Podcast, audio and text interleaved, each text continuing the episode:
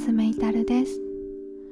このポッドキャストは毎週一つの短歌を取り上げて短歌の世界の楽しみ方をお話ししています。毎週金曜夜8時に配信しています。今回は初心に帰って私が短歌を作るきっかけになった穂村博さんの短歌をご紹介します。短歌がもっと楽しくなる15分です。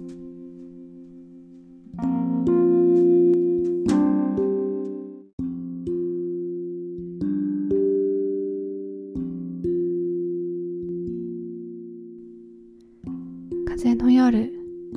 初めて火を見る猫の目の君がかぶりを振る12月。風の夜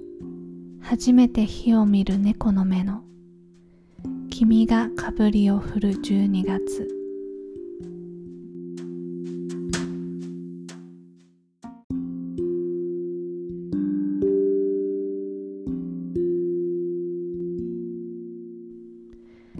はい。今回は穂村博さんの「風の夜初めて火を見る猫の目の」君がかぶりを振る12月。という短歌をご紹介します。穂村さんの短歌をご紹介するのはすごく久しぶりな気がします、えー、私が短歌を始めたきっかけは穂村さんの短歌を読んだことだったのでこの配信の第1回目は穂村博さんの短歌をご紹介しました。多分今回で3回目のご紹介になるかなと思います。今回ご紹介する短歌は穂村博さんの第一歌集「シンジケートの」えー、1首目ですね。になります。本の一番最初に、えー、掲載されている短歌になります。風の夜初めて火を見る猫の目の君がかぶりを振る12月。これどういう場面かなって想像すると私の想像では12月なのでまあ冬の寒い時期ですね。クリスマス近いのかなっていう感じがしますけどなんかねきっと女の子に振られたのかなってっていう感じがしています。どういうことかというとあの風の夜初めて火を見る猫の目の君、えー、初めて火を見る猫の目って見開いてつり上がって怯えたようなこうびっくりしているような怒ったようなそんな感じになると思うんですけど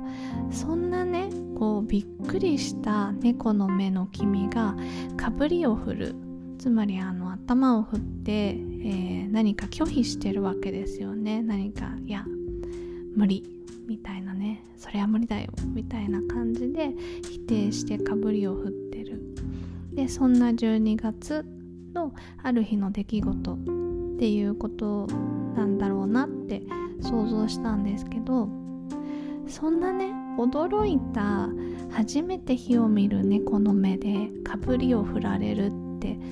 どういう状況かなって考えたら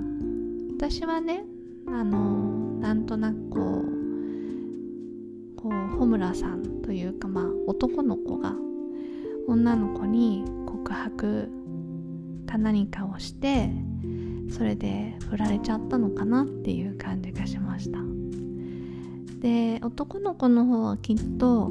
まあお互い友達同士だけどなんとなくいい雰囲気かなって勘違いしたんじゃないかなって思うんですよねで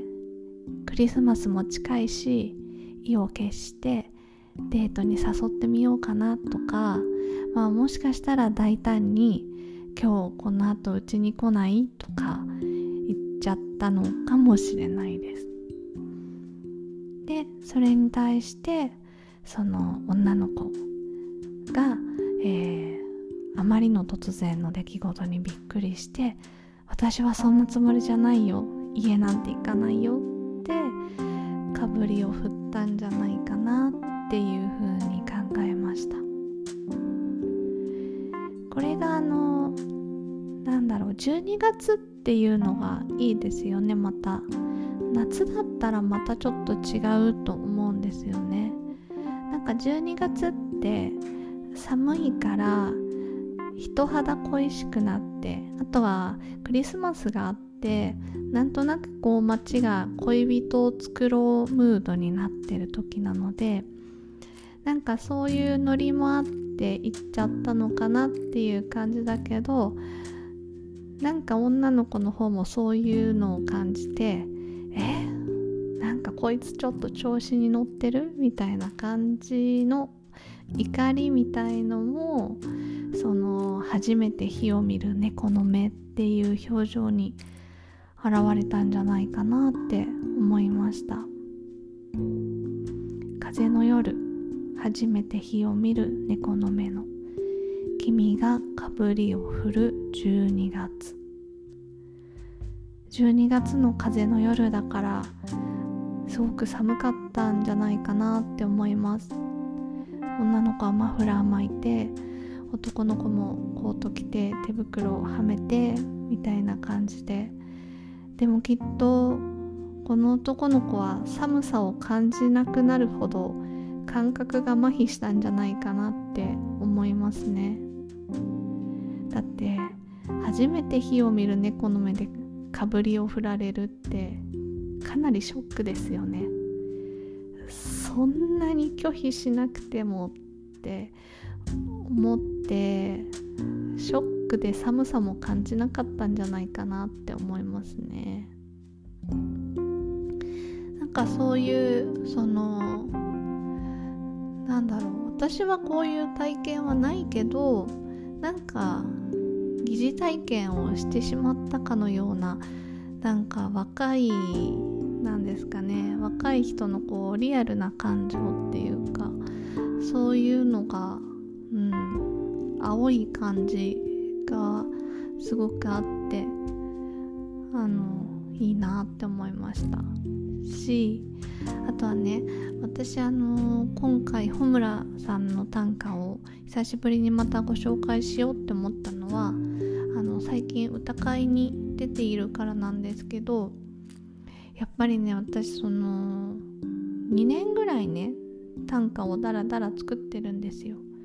で主にまあサウナの短歌ですけどサウナじゃない短歌もたまに作ったりとかでもあんまりこう短歌をやる友達みたいないなかったんで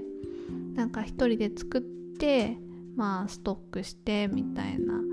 感じだったんですけどなんか改めて自分の短歌を人前に出し出すっていうことを、まあ、ここ最近ようやくやるようになってなんかねあ思ってる以上に伝わらないっていうのがすごく感想としてあります。だからなんかこう初心に帰るというか私って普段短歌のどういうところを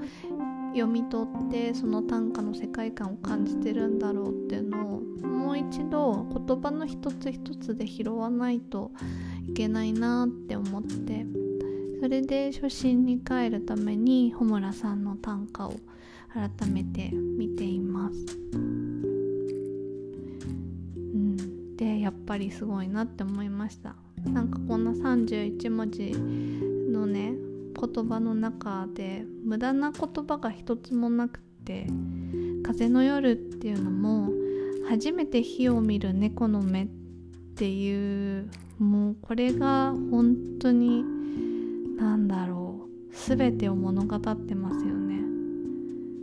そんな目をする状況って何だろうってもうすごいイマジネーションが湧くのでこの言い回しは本当にすごいなって思うしでかぶりを振る。で季節は12月っていうその季節のチョイスまで含めて本当に一文字も無駄な文字がないなって思いました。でなんかそのあその言葉でね人によって感じる認識って全然違うんだっていうのが最近の私の歌会に出ての気づきなんですけどあの日本人同士で日本語で喋るんだから日本語の文章なんだから伝わるって思うじゃないですか。これがね全然伝わらないんですよね。で人によってその伝わったとしても人によって捉え方って全然違うんですよ。でそれが本当に驚きで同時に怖いなって思いました。普段のその会話もう通じてるって思ってても相手は全然違う捉え方してたり実はえこの人何のこと言ってるんだろうって伝わんなかったりしてるんだろうなって改めて思いました。歌会の場だと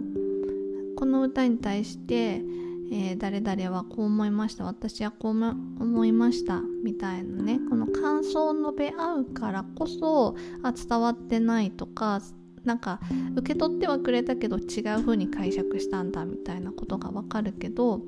あの普段の会話でそこまでのフィードバックってしないのでだから余計あれ本当に伝わってるのかなってちょっと心配になります。でも多分人のそのすれ違いってきっとそういうのが原因なんでしょうね。日本人同士の日本語だから伝わってるはずとか長年一緒にいるんだから伝わってるはずって思い込んでることがすれ違いの原因なんだろうって思います。だから本当にねうん言葉を尽くすって大事だしあとは非言語って非言語の伝えようっていう気持ちも大事だなって思います。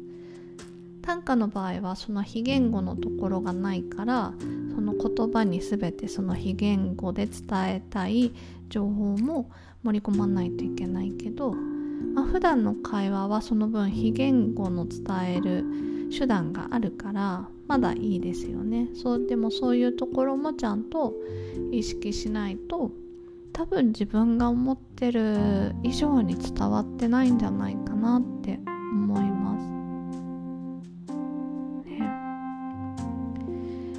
これはだからなんかそういう普段のことを気づくのにも短歌っていいなって思ったしあと歌会に出て人がどう捉えたかっていう感想をもらうのはすごくいいなって思いました。私は今まで歌会ってやっぱり厳しい意見が出るのでなんか短歌が嫌いになっちゃいそうで嫌だったんですよね誰だって嫌なこと言われたら嫌じゃないですか。でもなんかうん今までよりももうちょっと真剣に言葉に向き合いたいなって最近思ってて。でもっと良くするためには正直な意見をもらいたいなって思うようになれて。だから今そういう正直な意見をもらえるのはすごくなんだろう感謝ですね。うん。ありがたく受け取りたいなって思います。まあ傷つきますけどね軽くね。まあまあうん。それでもなんかいい短歌を作るためとかいい文章を書くためにあのいただけるありがたい言葉だなって思いたいっていうふうに思ってます。はい、というわけで今日は久しぶりに穂村弘さんの短歌をご紹介しました。